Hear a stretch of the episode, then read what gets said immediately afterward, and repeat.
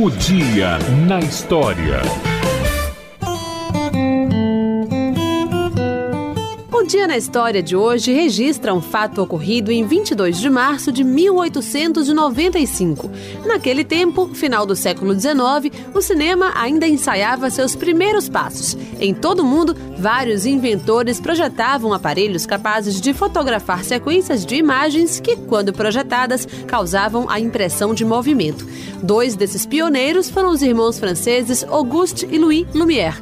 Foi deles a ideia de uma exibição realizada em 22 de março daquele ano na sede da Sociedade Francesa para o Incentivo à Indústria em Paris. Diante de uma pequena plateia, eles projetaram o filme A Saída dos Operários da Fábrica Lumière, com apenas um minuto de duração.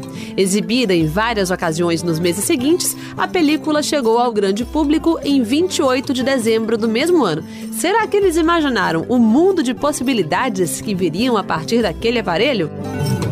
E o Dia na História volta amanhã. Até lá!